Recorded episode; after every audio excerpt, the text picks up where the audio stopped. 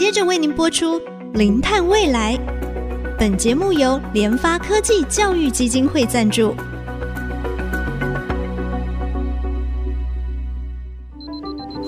前瞻能源新方向，以科学与科技迈向近零碳排，智慧永续，与您一同开创零碳未来。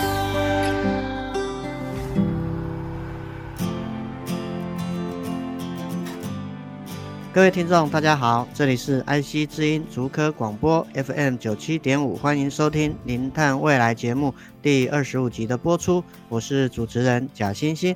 今天我们要特别谈谈，在我们的南台湾成功大学有一座的负碳排示范工厂啊。我们都知道呢，要解决地球发烧的问题，最重要的就是要减缓温室气体的排放。但是呢，减缓温室气体的排放其实缓不济急，因此我们更需要发展负碳排的一些技术。国立成功大学在去年九月哈，在安南校区。启用了国内第一座的负碳排示范工厂，未来它可以应用以及推广到许多的产业当中啊，特别是我们有很多的碳排放的这个大户企业，怎么样啊，把他们的排放出来的二氧化碳，把它做资源化，作为石化原料的新碳源哈，可以让经济发展跟环保达到双赢角色。啊，这个负碳排示范工厂是由成大化工系的特聘教授陈志勇老师所主持哈，透过科技部的一个计划补助哈，借着跟企业合作哈，把原先要减少这个温室气体二氧化碳的一个排放，那么利用负碳排的技术，把二氧化碳化作一个资源，所以我们今天很高兴邀请我们今天的来宾。成功大学化学工程学系特聘教授陈志勇陈老师，陈老师你好，主持人好，各位听众大家好。是陈老师之前就是投入这个碳中和的研究哈，算是非常早的啊。您的专长其实也是在很多功能性的高分子材料设计啊。那么是不是先请老师跟我们的听众朋友讲一下，就是说成大这个负碳排示范工厂啊？它在过去发展应该有超过十年的技术跟研发啊，是什么诱因啊，让您投入这么前瞻的一个研究？那这个案子里面最开始我们投入是电解水产氢的，也就是成大发展一个两线膜，这块两线膜用电呢把水电解产生氢跟氧。那再来第二个呢，因为偶然机会呢踏入到触媒这一块领域，我们用一个比较透视的合成方法得到。一个相当不错性能的触媒，所以我们就导入到二氧化碳的反应里面。那再来就是碳中和里面一个很重要排放的，你要把二氧化碳把它捕捉下来，所以我们就跨到二氧化碳的捕捉剂。所以大体上呢，这个研究呢，我们在很早以前呢就开始从事这一块，但是因缘际会呢，由于温室气体二氧化碳这一个议题呢。造成一个全球关注议题，我们就把这几个既有的一些研究基础呢，把它统合起来，利用科技部的加装计划。当然，在科技加装计划前期有一个所谓大型的产学合作一些计划，我们都把它成果把它统合起来，开发出一套所谓适量产工厂。啊，那试量产工厂里面的技术呢，大体上有包括几个。第一个，二氧化碳的捕捉，那我们用的捕捉剂呢，有比目前传统用的捕捉剂。啊，那第二个呢，电解产氢，当然这氢能，等一下可以提到，氢能的发展是一个重点。我们用的两线膜呢，可以降低它的电解能量。那第三块呢，因为我们知道二氧化碳量相当的大，怎样把二氧化碳气化是一个关键，因为你捕捉下来没有把它资源化。那二氧化碳是没有用的，哦，所以我们今天就把触媒呢导到这里面来，哦，利用二氧化碳当做一个碳源，把二氧化碳呢利用氢气进一步反应，得到很高的转化率，哦，几乎是百分之百的转化率，在低温最重要低温，哦，因为在低温反应的话呢，当然排碳量就相对少很多，哦，那除了转化成甲烷以外，还有一个很重要的乙丙烷。那我们知道，乙丙烷是一个石化原料，哦，所以经由这个研究里面呢，大家可以看出来，我们目前很多石化大厂都来这边看过来跟我们讨论过，怎么把乙丙烷呢，现链接到所谓石化产业里面来，把未来的石化产业可能会做一个大的一个颠覆。哦，我想简单的先跟诸位报告到这边。是，所以从老师的分享可以看到，就是说很多的研究好像当时就是一点一点一点，但是呢，无形中回头看，随着整个地球发烧的议题越来越重要，所以这些点竟然就串成完整的一个面向哈。所以老师从这个之前的这个氢能电解水、触媒，然后再跨到负碳排的一个示范工厂研究哈。那老师，我想就是说。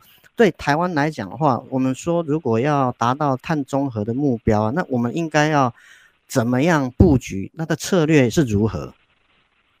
近年排碳这个问题，大致上有两块了。哦，大家都想到了发展再生能源是必要走的路。那再生能源只能说它是一个零碳排。哦，利用太阳光，利用风力，不需要用化石燃料燃烧，所以这个属于所谓的零碳排。是。但是零碳排呢，我们了解到再生能源本身是一个不稳定性很大的哦，所以你还要靠基础发电。那基础发电当然现阶段来讲，台湾来讲是火力哦。那在国外呢，当然把核能纳入在里面哦。所以不管火力发电的话呢，当然就有一个所谓排碳的问题。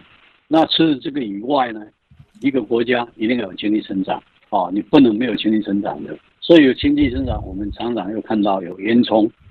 哦，也就是烟囱没有排放气体出来的话，那这个国家也差不多了。哦，所以很重要的，你要排的。哦，烟囱一定有排碳的。是。哦，所以你排出来，为了要促进经济的成长，烟囱要排碳，这个碳一定要抓下来。那抓下来以外呢，我们要怎样？不能再给它排放出去，你要把它转化成资源化。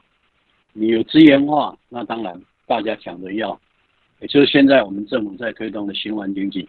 那所谓循环经济就是你丢我捡，哦，那至于这边所谓负碳排的话，这个观念其实上我们可以从，哦，一般的观念种树，哦，那把这个东西呢，树干呢变成一个建材的话呢，也就把二氧化碳呢固定在建材上面，所谓固碳材料，哦，所以负碳排的观念，我们从这边引申出来的，哦，但是我们也了解用植物来做的话呢，速度太慢了。所以我们这边所谓酝酿出一个所谓人工光合作用，哦，也就是人工碳汇，自然碳汇就是所谓的植物的光合作用。那我们用化工制成的，把二氧化碳转成一些固碳材料，就是所谓哦人工碳汇，哦，那这边所谓负碳排的关键就在这边，也就是把二氧化碳把它转化成材料。啊，那当然，这二氧化碳捕捉呢，一般来讲要从烟囱哦，因为大家知道，你烟囱排放出来的东西，如果不把它拿出来的话，拿下来的话呢，它还是会跑到大气里面。哦，那从大气来捞的话呢，太慢了。刚好我们之前也有跟谭老师有聊到，就是这个 CCUS 啊，因为你要储存的话，你需要找地方。但是呢，怎么样可以把它资源化，其实是非常重要。而且这个资源化呢，可以真的是达到一个负碳排未来的一个策略。所以对台湾来讲，老师，你是不是觉得说，我们目前除了发展再生能源这种零碳排的策略以外，在负碳排的技术上面，其实我们也是一个非常重要关键方向？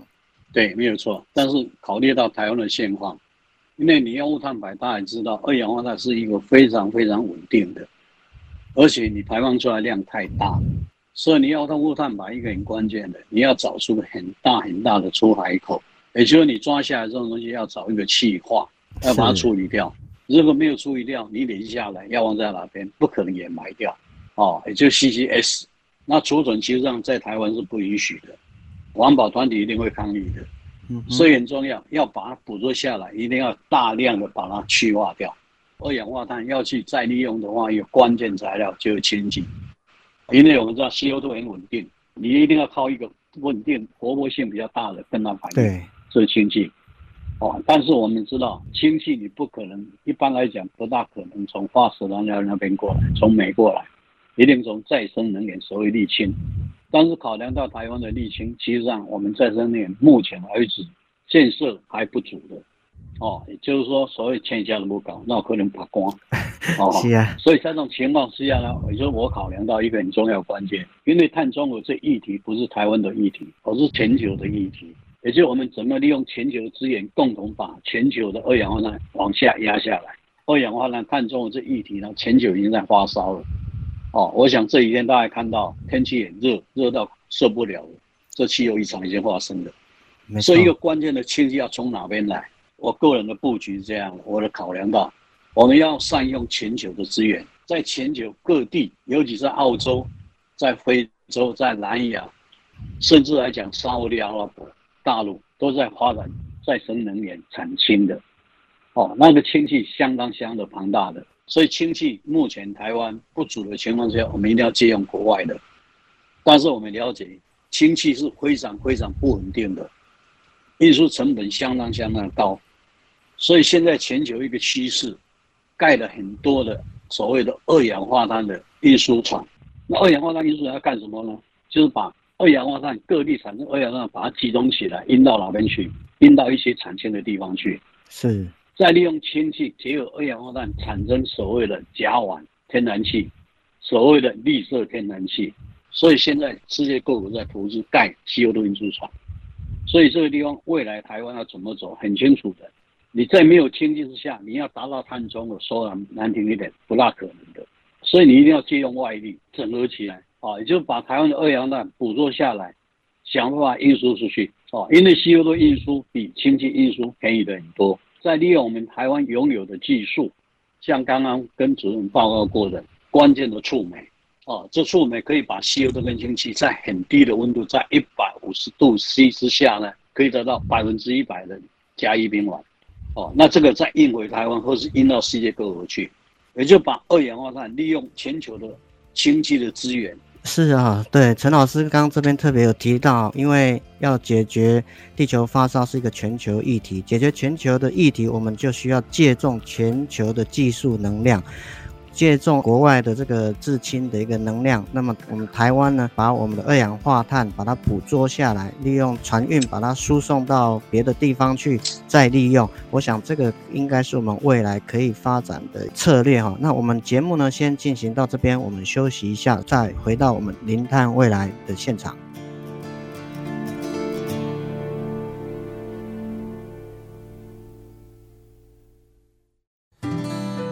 欢迎回到我们零碳未来节目的现场。今天非常高兴邀请到成功大学化学工程学系特聘教授陈志勇陈老师。陈老师投入整个负碳排的一个技术的发展哈。刚才我们在休息的时候，我们跟陈老师聊了非常非常的多。那么目前负碳排在台湾实际的再利用的案例跟成果到底有哪些？是不是也请陈老师给我们的听众介绍一下？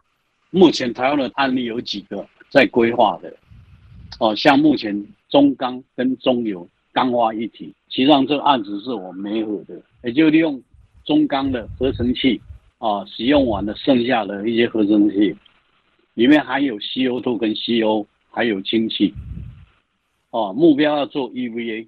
我们知道 EVA 最重要用途在哪边？当然用途很多，像太阳能封装膜，但最大宗的就是运动鞋的中底。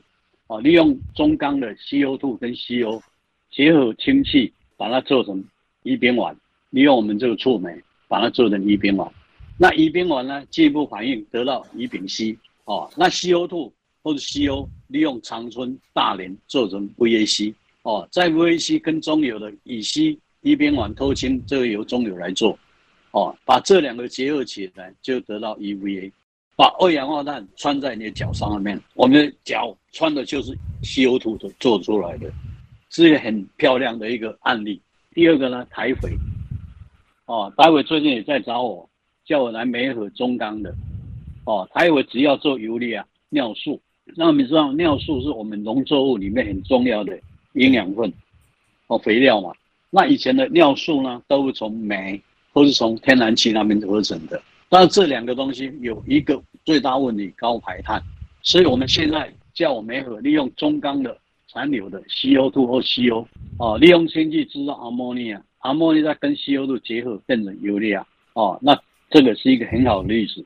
是，所以我们可以看到，在台湾很多的排放出来的温室气体，其实已经有很多的企业，其实他们已经非常重视它的这个再利用啊。那当然，我想老师您早期就也一直在这个负碳排碳捕捉工厂参与非常非常多嘛。那我想就是说，是不是可以请老师分享，比如说像在冰岛，或者是说国际上他们在发展负碳方面有哪些是可以作为我们台湾的参考？我想全球对碳中和这议题呢，是刚刚已经提到了，不是理念的而已，而是已经要付诸行动的。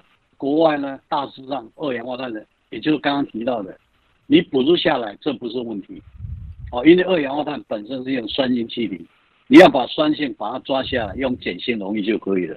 哦，像冰岛，它捕捉二氧化碳，你不是下来以后，你没有把它气化，你二氧化碳干什么？没有用的。所以它利用碱液，比如说它很简单的氢氧化钙。那氢氧化钙跟碳酸跟 CO2 呢？CO2 在水里面会变成碳酸，哦，所以这两个结合起来就变成碳酸钙。啊，碳酸钙大家知道就是我们石头的原料，哦，像其实这个案子呢，在我们国内花莲那边有盖一个场域，哦，也就是利用二氧化碳，因为大家知道排泥在做水泥过程里面要需要很高能量的，它有高的排碳，哦，所以它把二氧化碳抓下来以后呢，再用氢氧化钙去结合。产生碳酸钙，这是一个案例。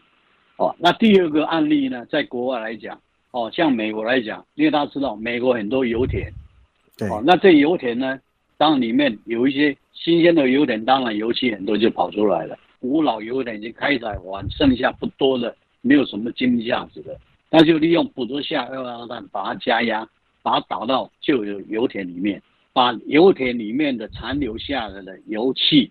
利用二氧化碳把它溶解出来，也就把它洗出来哦。这个当然这不算 CCS，而是 CCU，CCU 再利用。但不管如何，这也是一个很好的应用，很很好的一个计划。是，所以老师刚才有特别提到，就整个负碳在国外的这个应用嘛。那我想就是说，那么我们台湾在发展这个负碳技术，我们的优势跟劣势，那么我们政府应该怎么样做？OK，那台湾的最大的瓶颈，现阶段来讲，二氧化碳排放目前在另外还在搁置中啊，还在协商中啊。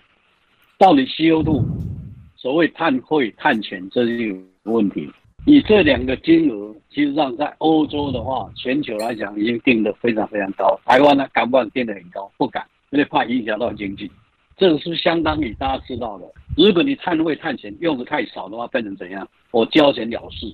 因为也是我一直在强调的，碳中和这议题已经要付诸行动，不能再观望，你观望来不及了。所以这种情况，全球会看你的。所以也很重要的，你要业界，也就不管如何，你看中了这负碳排或什么东西，一个很重要，业界要自己动手做，这是关键。业界面临商转一样问题，它的决心问题，哦，也就是商界往往第一个。它是观望的，什么观望？等国外有了技术以后，我再来买进来用。但是国外坦白说，大家刚开始而已，大家齐力在发展，所以这种情况下，也就不管如何，台湾一定要面临到，赶快要动手，袖子要卷起来，裤脚要折起来，要赶快冲了。哦，最大问题要有决心。哦，那政府这边呢，也要考虑到现况，因为你今天不赶快做，说实在的。如果再没有决心说二零二四、二零五年怎样怎样怎样，那太慢了。当然不敢讲说成大这块技术是全世界最好的，至少可以尝试做的。哦，至少我们已经弄了一年多了，OK 的，还是相当不错。哦，所以不管如何，我也曾经跟很多企业讲，我有使命感，想办法把这技术呢转移给台湾，赶快发扬光大，是这样而已。哦，所以你这个难题，其实上。最主要的，我们的要合理的二氧化碳管理，用总量管制来处理。哦，你总量管制，你超过量，你要十年下降的，也就业界要逼业界要亲手动手去做，才是关键。是哈，确实哈，陈老师啊，这番啊语重心长的话，确实也看到哈，解决地球发烧的议题啊，不是台湾的问题，是全球必须要共同面对的问题。因此，要解决全球性的问题，我们必须善用全球的资源。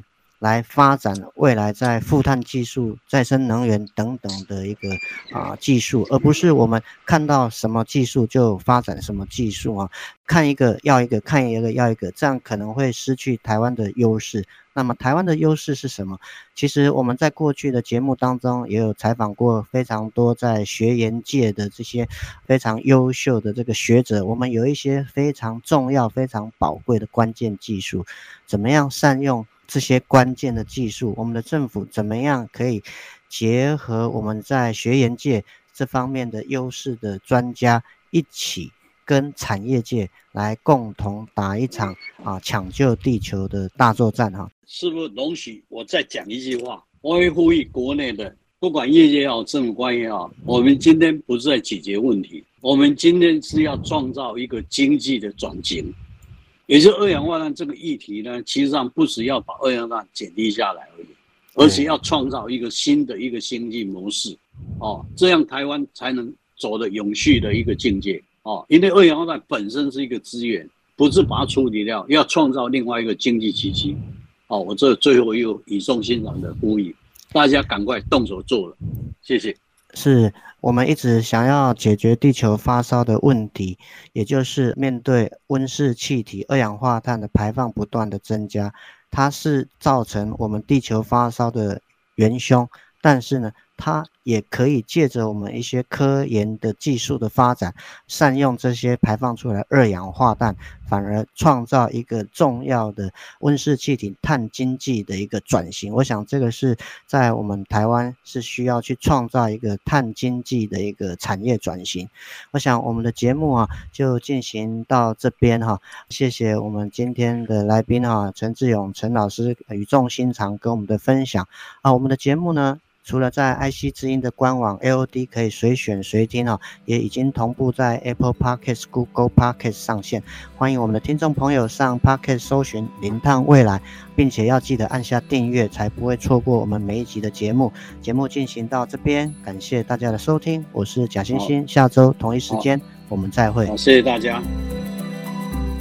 本节目由联发科技教育基金会赞助播出，联发科技教育基金会。邀您一起响应净零碳排，以知识驱动更好的未来。